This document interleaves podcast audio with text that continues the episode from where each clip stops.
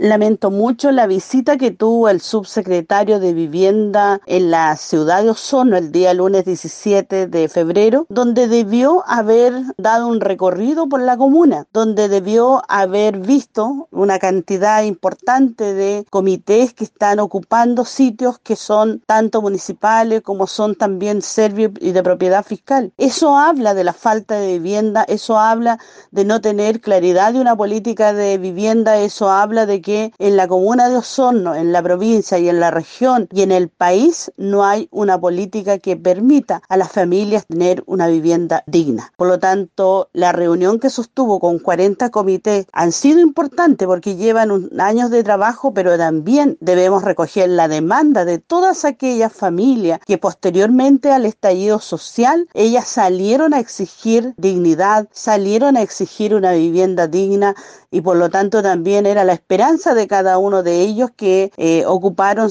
eh, espacios que son municipales y fiscales donde ellos requerían eh, vivir ahí porque para ellos ya era insuficiente el poder contar con recursos para pagar arriendo y también muchos de ellos no tenían ni siquiera la posibilidad de vivir en calidad de allegado. Por lo tanto es una preocupación y que de, y quien debe hoy día responder por la forma cruel de esta represión es el gobernador Daniel Lilayú, quien además había señalado que nadie sería desalojado previamente a diversas reuniones que se debieran generar y donde también el serbio iba a estar involucrado. Por lo tanto, los antecedentes que se dispone hoy día de parte de los dirigentes es que jamás ellos fueron informados. Por lo tanto, a ellos no se generó una mesa de trabajo para que pudieran dar continuidad y donde ellos de manera coordinada, articulada, pudieron